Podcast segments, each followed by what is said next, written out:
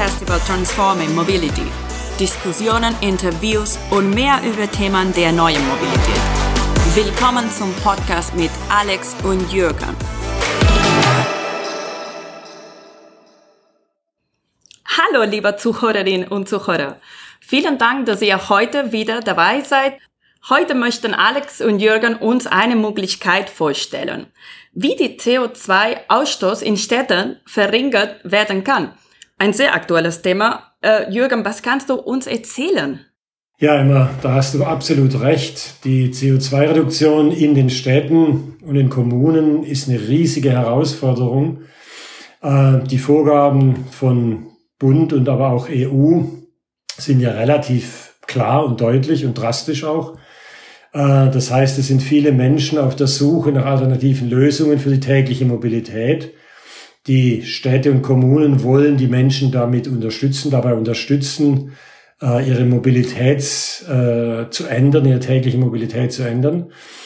Und ähm, da gab es ja auch eine große, riesige, große äh, Nachfragewelle an Fahrrädern und aber auch natürlich E-Bikes und wie wir jetzt äh, feststellen, auch eben äh, Lastenräder.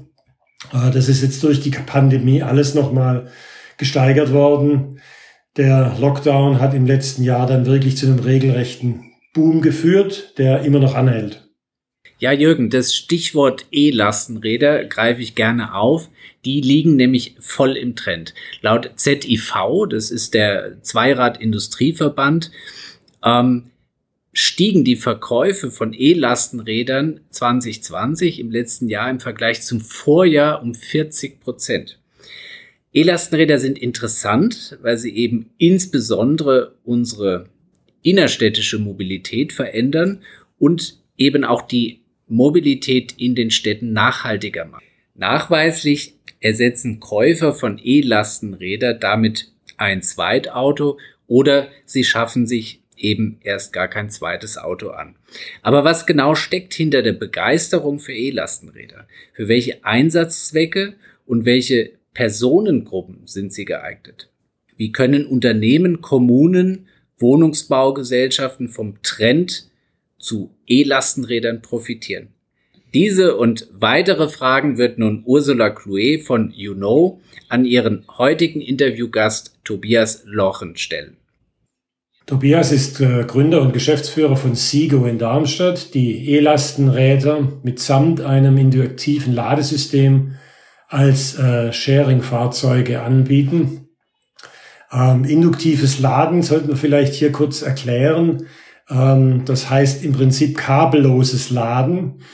Das heißt, die äh, Sigos stellen eben Ladestationen zur Verfügung, Parkflächen quasi zur Verfügung wo die äh, Lastenräder drauf äh, abgestellt werden und während des Abstellens ähm, werden sie automatisch geladen. Das ist ein großer Vorteil und natürlich auch ein großer Komfort. Sigo war einer der Finalisten beim Startup Award Transforming Mobility des E4 Festivals in 2020 und hat sich seit damals mächtig weiterentwickelt. Es sind viele Standorte dazugekommen, und auch das Team um Tobias Lochen und seine zwei Mitgründer ist gewachsen. Es gibt viel zu berichten über die Vorteile von E-Lastenrädern und über die Arbeit in einem Startup natürlich auch.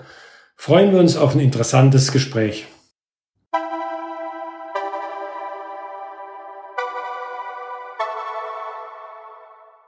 Hallo Tobias, herzlich willkommen. Ich freue mich, dass wir dich als Interviewpartner gewinnen konnten. Ja, hallo Ursula. Schön hier zu sein. Ja, ähm, Tobias, du bist Gründer und Geschäftsführer von Sigo. Ihr bietet E-Lastenräder als Sharing-Fahrzeuge an. Ähm, wie kam es zu dieser Idee? Ja, also ich habe bis heute keinen Führerschein und äh, mir war es wichtig, äh, auch mal einfach und unkompliziert einzukaufen. Und ähm, ja, ich meine, wer kennt es nicht? Man steht mit der Getränkekiste oder auch mit den vollen Einkaufstaschen vom Supermarkt und die dann nach Hause zu bekommen, ist dann halt eine Herausforderung. Und ja, ich war immer ein bisschen zu geizig, äh, mir ein Lastenrad für 4.000 bis 5.000 Euro zu zahlen, obwohl es eigentlich die perfekte Lösung gewesen wäre. Ähm, und ich habe auch immer ein bisschen Angst gehabt, dass wenn ich mir das für 4.000 bis 5.000 Euro kaufen würde, dass mir das äh, in zwei Wochen gestohlen wird. Ähm, Und äh, ja, da kam mir der Gedanke, Mensch, so ein Lastenrad-Sharing wäre doch die ideale Lösung. Und äh, habe mich dann mit mehreren Menschen ausgetauscht und habe gesehen, ja, die bestätigen das. Und es halt noch nicht so richtig, also es gab es halt in der Form noch nicht. Und ja, dann ging es los äh, mit der Aufgabe, was aufzubauen, was möglichst einfach und unkompliziert äh, nutzbar ist und äh, ja, jetzt sechs Jahre später bin ich jetzt hier. Du hast jetzt gerade beschrieben, äh, du hast dich ein bisschen umgehört, nachdem du die Grundidee hattest, so ein Lastenrad-Sharing-System äh, aufzubauen. Äh, wie können wir uns das vorstellen? Mit wem hast du genau gesprochen? Ähm, habt ihr die Räder selbst gebaut? Habt ihr welche gekauft, angeschafft, die es schon am Markt gibt? Ähm, wie kann man eure Räder ausleihen? Ähm, wie ist dieses ganze System aufgesetzt? Ja, also vielleicht, damit es die Hörer so ein bisschen besser einschätzen können. Ähm, ich bin BWLer, gelernter großen Aufenthaltskaufmann. Das heißt, mein Anspruch war es, ein vollautomatisiertes System äh, zu bauen, was über eine App 24 Stunden, sieben Tage die Woche verfügbar ist. Und ähm, das ist natürlich für einen BWLer ohne technische Ausbildung natürlich äh, eine gewisse Herausforderung. Ähm, dementsprechend habe ich relativ früh ähm, versucht, ähm, mich mit Partnern zusammenzutun, ähm, die mich auf meinem Weg unterstützen. Und äh, da habe ich natürlich mich am Markt umgeschaut, okay, was gibt es da vielleicht auch schon an Verleihsystemen, äh, was kann man da an fertigen Lösungen einkaufen ähm, und dann ähm, ausrollen. Ja, und habe dann halt festgestellt, es gibt da nichts so richtig, was so gepasst hat. Ähm, habe auch verschiedene Sachen ausprobiert.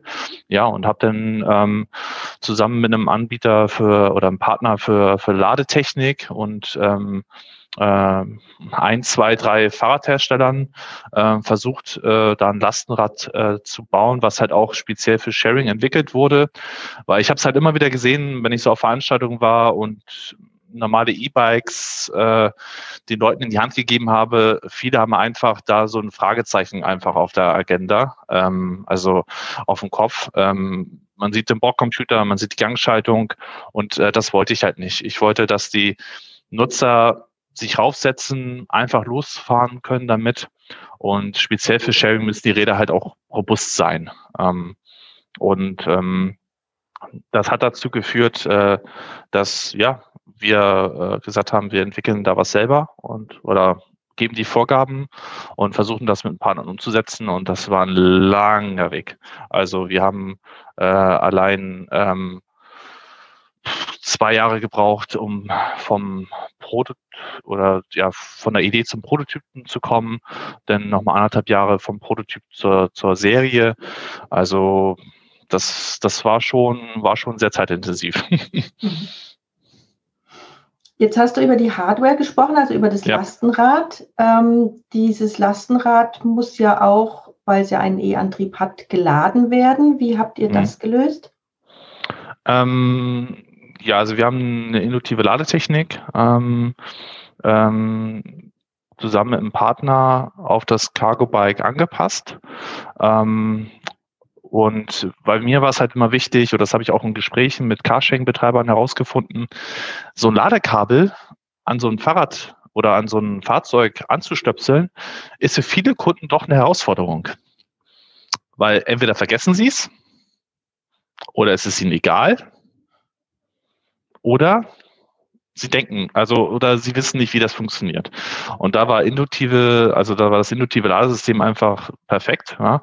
Unsere Kunden müssen die Räder halt nur in die Station reinschieben. Es wird automatisch verschlossen, automatisch geladen. Ähm, und ähm, ich sage mal so, ist es halt wirklich idiotensicher ne? ähm, und so einfach wie möglich. Und ja, da das Ganze natürlich auch über eine App ähm, ausleihbar sein sollte, äh, haben wir uns natürlich am Markt umgeguckt, okay, welche Verleihlösung gibt es da schon am Markt, ähm, womit kann man starten und haben halt auch festgestellt, ja, für so einen stationären Ansatz hm, ein bisschen schwierig. Und also da ist halt auch, da war auch eine sehr lange Lernkurve dahinter. Äh, wir haben jetzt auch von der externen Entwicklung auf eine interne Entwicklung wir haben ja, wir haben fünf eigene Entwickler im Team. Ähm, also da steckt schon mittlerweile viel Arbeit, Schweiß und auch Geld drin äh, in, in, in, der ganzen Konzeption. Mhm. Ähm, ich weiß jetzt aus dem Elektromobilitätsbereich insgesamt, dass das Thema Reichweite ein Thema ist, das die potenziellen Nutzer und Nutzerinnen äh, am meisten interessiert. Wie sieht es denn bei, mit der Reichweite bei euren E-Lastenrädern aus? Also wir haben eine Reichweite zwischen 40 und 50 Kilometern, äh, je nachdem, wie die Topografie und auch ähm, die, ähm, die Ladung, die Zuladung aussieht. Und ähm, das Feedback von den Nutzern ist immer reicht. Ähm, wir haben uns halt auch aktiv dagegen entschieden, äh, Lithium-Ionen-Batterien zu nehmen, äh, sondern LFP-Batterien. Ähm, LFP-Batterien haben eine niedrige Energiedichte. Ähm, das heißt, äh, für ein Kilo Gewicht sozusagen habe ich am Ende weniger äh, Kilowatt. Ähm, aber das war für uns zweitrangig, weil für uns steht die Sicherheit ähm, an allererster Stelle. Äh, denn ähm, die LFP-Batterien haben einen wesentlichen Vorteil. Ähm, sie, also sie, dass sie sich selber entzünden, ist also so gut wie ausgeschlossen.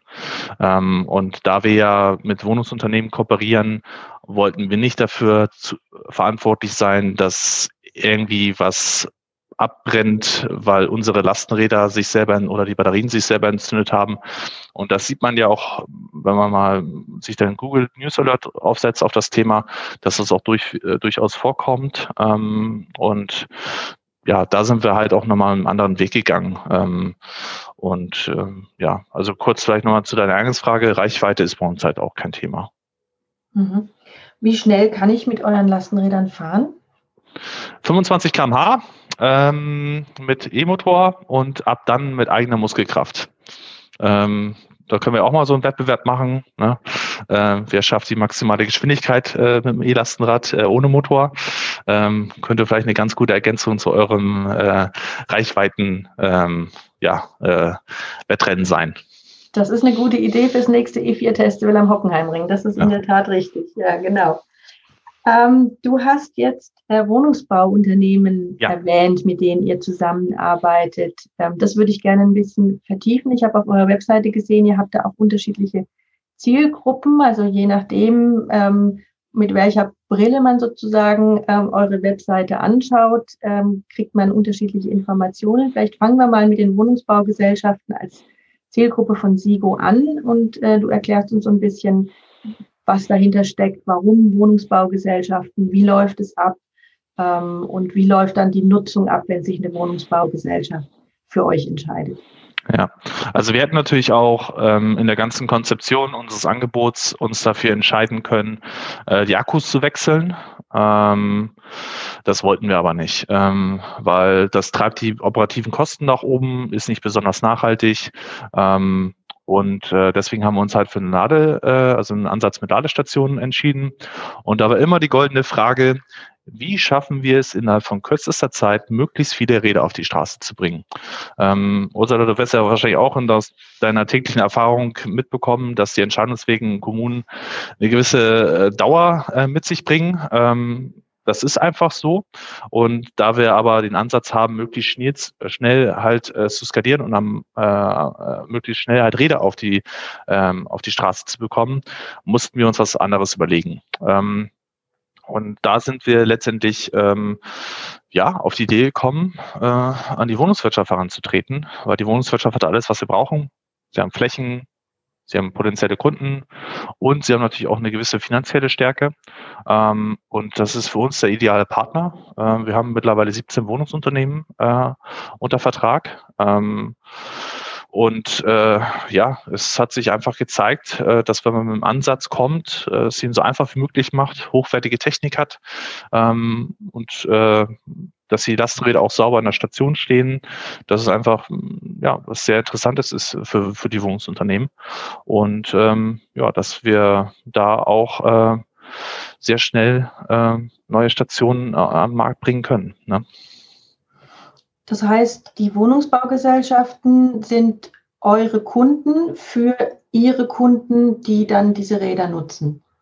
Ja, genau. So ein B2B2C-Ansatz. Ähm, und meiner Meinung nach kann man das Thema Mobilität ohne die Wohnungswirtschaft nicht denken. Ähm, die äh, ungefähr die Hälfte der Menschen in Deutschland wohnt bei Vermietern. Also bei Wohn zur Miete wohnt bei Wohnungsbau oder Wohnungsgesellschaften. Ähm, und ich habe jetzt zum Beispiel letztens auch wieder eine Mobilitätsmesse gesehen, habe dann geschaut, okay, Zielgruppe, dann standen da Städte, private, aber stand wieder nichts vom Wohnungsunternehmen oder von der Wohnungswirtschaft.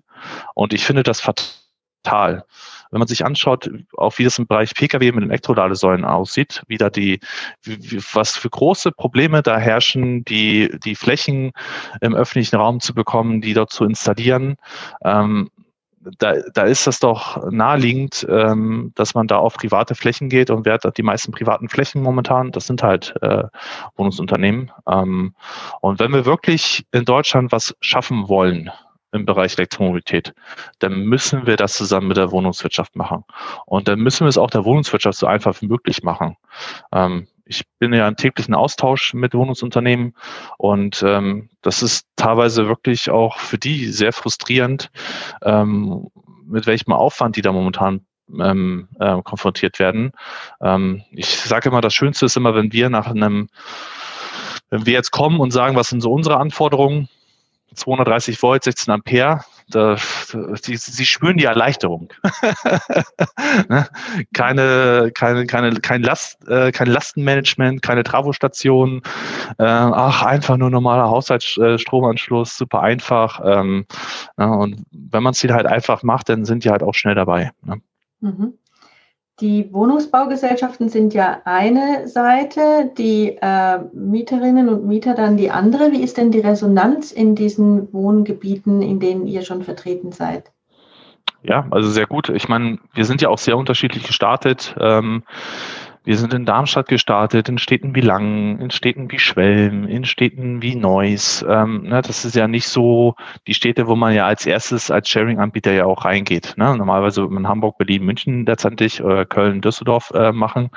Ähm, aber was wir gesehen haben, ist, ähm, dass der Bedarf überall da ist.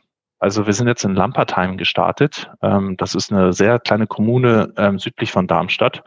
Ähm, und es wird genutzt.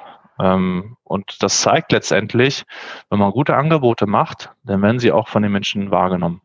Ähm, und natürlich äh, ist das auch ein Prozess. Ähm, Mobilität ist was sehr eingespielt ist und da muss man auch Geduld mitbringen dass die, äh, dass, dass es, dass, dass man dann auch einen längeren Zeitraum immer mehr Menschen erreicht.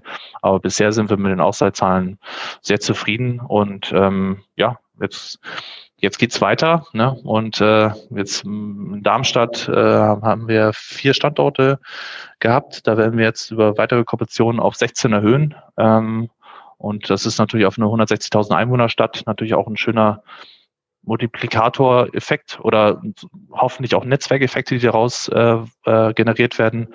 Und dann sind wir auch mal gespannt, wie das äh, sich auch auf die Ausleitzahlen auswirkt. Mhm. Wenn ich jetzt ähm, in Lampertheim zum Beispiel wohne und möchte euch nutzen, was muss ich dann tun? Die App runterladen, ähm, sich registrieren, die, ähm, ähm, man muss einen äh, Personalausweis hochladen, ähm, den man auch schwärzen kann und man wird in der Regel innerhalb von 30 Minuten allerspätestens bei uns äh, freigeschaltet und äh, hinterlegt dann auch seine Zahlungsmethode. Ja, und dann kann man schon an die Station sich das Rad ausleihen, losfahren und Spaß haben. Mhm. Was kann ich alles transportieren mit diesem Lastenrad? Darf ich vorne zum Beispiel äh, ein Kind reinsetzen oder meinen Hund? Kinder, Hunde, ausdrücklich Hunde erlaubt. Im Carsharing sind sie ja per AGB oft häufig verboten. Ne? Wir sagen Ja zum Hund. Ne? Ja, auch zur Katze. Bisher haben sich jetzt noch keine Katzen in, Kasten, in, in der Box wiedergefunden. Ähm, die sträuben sich dann noch ein bisschen, aber wer weiß, vielleicht hat der eine Nutzer ja auch mal so eine Katze mit so einem Halsband. Meine Schwester hatte auch mal sowas. Das ist ganz lustig zu sehen, wenn man so eine Katze dann ausführt. Ähm, ja, ähm, nee, aber sonst alles mögliche. Tannenbäume, Kleiderschränke hatten wir da schon drin. Also ähm, der, der Kreativität ist, sind kein, keine Grenzen gesetzt. Mhm. Du hast jetzt gerade schon Kleiderschrank erwähnt. Das wäre nämlich jetzt meine nächste Frage gewesen. Wie, wie, hoch ist das Maximalgewicht, das ich da zuladen kann? Äh, offiziell 60 Kilo, ähm, inoffiziell ist der, der Rahmen ist für Elefanten gebaut, ähm, sage ich immer. Also da können normalerweise sowohl kleine als auch große Kinder dritten Platz haben. Mhm. Ähm, ja, also ich meine, wer schon mal in Kopenhagen war und sieht, ähm, wie die Menschen dort mit Lastenrädern umgehen und ähm, wie sie einkaufen und äh, dann sitzt vorne die Freundin drin und hat noch den großen Blumentopf mit der Palme äh, im Arm und die fahren äh, gemütlich äh, quer durch Kopenhagen damit. Der weiß, was man alles äh, machen kann mit so einem Lastenrad. Ja, ähm, ja sehr schön. Wie ähm, ist es denn mit euren anderen Zielgruppen? Du hast gesagt, schon Kommunen ähm, ist beschwerlich, da den richtigen Ansprechpartner oder die Ansprechpartnerin zu finden. Ähm, es gibt bestimmte Strukturen, durch die man durch muss, wenn man ein neues Angebot hat. Ähm, ich habe gesehen, Stadtwerke adressiert ihr auch. Ähm, kannst du da so ein bisschen schildern, ähm, wie es jetzt mal abgesehen von den Wohnungsbaugesellschaften mit den anderen Zielgruppen aussieht und wie weit ihr da schon seid? Hm. Also für uns sind Städte und Kommunen auch eine sehr interessante Zielgruppe. Äh, wir haben jetzt eine Ausschreibung gewonnen ähm, für eine Stadt. Äh, da werden wir auch wahrscheinlich bald äh, den Namen veröffentlichen können, weil die Vertragsunterschrift jetzt kurz davor steht. Ähm, aber auch da, also das, der Knackpunkt sind immer die Flächen. Weil Stromanschluss im öffentlichen Raum herzustellen, ist gefühlt wie eine Marslandung und eine Jupiterlandung gleichzeitig. Ähm, Sie haben viele verschiedene Ansprechpartner in den Verwaltungen, Bauamt, Verkehrsamt, äh, Grünflächenamt, ähm, Stadtplanungsamt, keine Ahnung. Also ähm, und diese ganzen Abstimmungsprozesse, die machen es halt äh, die dauern halt, ne? es macht es halt nicht unmöglich. Ähm, aber was ich halt immer wieder den Städten und Kommunen rate, Sie wissen ja, dass es Zeit braucht. Dann lassen Sie uns doch mal die Überholspur nutzen und lassen Sie uns doch zusammen mit lokal, also lokale Wohnungsunternehmen ansprechen. Das läuft sehr, sehr, sehr erfolgreich in Bochum, ähm, wo wir auch mit einem, wo wir zum Beispiel mit einem PMV-Unternehmen zusammenarbeiten, der Bogestra. Und die ist aktiv an die Viva West gegangen, an die VBW, an die ähm, Genossenschaft, Bochumer, also eine Bochumer Genossenschaft, ähm, und hat dann innerhalb von kürzester Zeit Flächen bekommen. Ähm, und äh, das ist auch bei der städtischen Ausschreibung so, da wird halt auch mit Wohnungsunternehmen zusammenarbeitet. Ich glaube, das ist ein sehr guter, sehr effizienter Weg, ähm, schneller zu werden auch wenn man mit Städten zusammenarbeitet. Ähm, und ich glaube schon, dass wir hier so ein bisschen Proof of Concept geschaffen haben, der bundesweit dafür sorgen könnte, dass wir erheblich mehr Fahrt aufnehmen und dass sich Städte auch mehr trauen, ähm, auf, äh, wieder auf Stationen zu setzen, speziell auch Elektroladestationen, ähm, weil man dadurch einfach ja, kaum Geschwindigkeit verliert und viele Vorteile einfach mit, mitnehmen kann. Mhm. Zum Abschluss würde ich dir gerne äh, eine Frage stellen Richtung Startup und deine Erfahrungen jetzt ähm, in den letzten Jahren beim Aufbau von Sigo und jetzt, wo die ganze Geschichte so Fahrt aufnimmt. Was würdest du anderen Gründerinnen und Gründern mitgeben auf ihrem Weg, die jetzt noch ganz am Anfang mit ihrer Idee für nachhaltige neue Mobilitätskonzepte stehen? Wichtig ist es, sich auszutauschen. Das ist das A und O. Ähm, weil man weiß, speziell als jüngerer Mensch weiß man relativ wenig. Ähm, man hat ein gewisses Vorwissen, aber man hat vor allem viel Energie, viel Elan, viel Motivation. Und äh, da ist es wichtig, sich möglichst früh mit anderen Leuten auszutauschen, äh, mit Experten äh, und vor allem auch vielleicht auch mit zwei, also schon mit Leuten, die schon gegründet haben. Ähm, weil da ist so viel Know-how da, ähm, was ein viel Zeit äh, und auch Geld sparen kann, ähm, wenn man auf dieses Wissen irgendwie Zugriff bekommt. Ähm, und äh, wir sind zum Beispiel auch hier in einem Gründerzentrum und äh, ich bemühe mich halt auch, ähm, jungen Gründern äh, bei, also zu unterstützen mit Rat, mit Netzwerken, Kontakte, ähm, weil ich einfach weiß, wie schwer das ist. Ähm, meine, mein Vater ist Beamter, meine Mutter ist gelernte Friseurin. Ich komme nicht aus einer Unternehmerfamilie. Ich war der erste Akademiker bei uns in der Familie. Diese ganzen Kontakte in Unternehmen, in die Industrie, zu Investoren, die musste ich mir über viele Jahre sehr hart erarbeiten.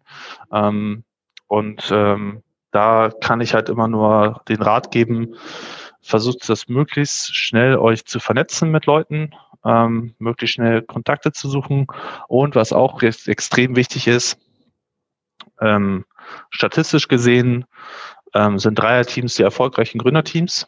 Ähm, das heißt, versucht euch zusammenzuschließen mit anderen Leuten, ähm, versucht das nicht als Einzelkampf zu sehen. Ähm, ohne meine beiden Co-Geschäftsführer Philipp und Eden wäre ich nur halb so erfolgreich. Ähm, die sind wesentliche Stützen, wesentliche Faktoren beim, beim Erfolg von Sigo.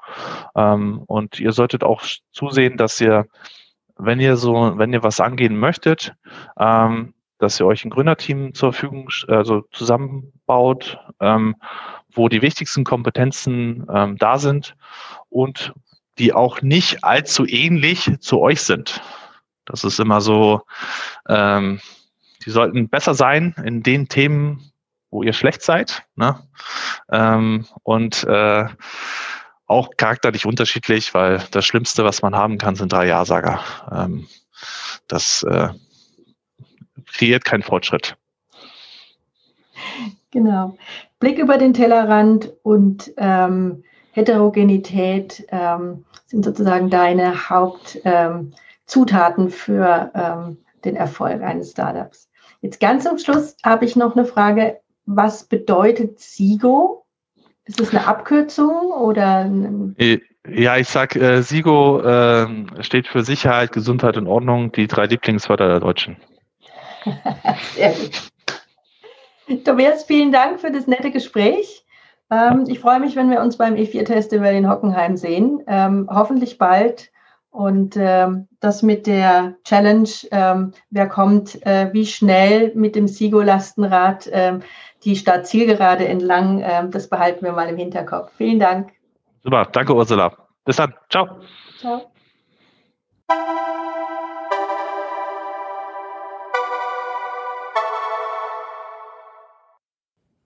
Das war das Gespräch mit Tobias Lochen, Mitgründer und Geschäftsführer von Sigo in Darmstadt.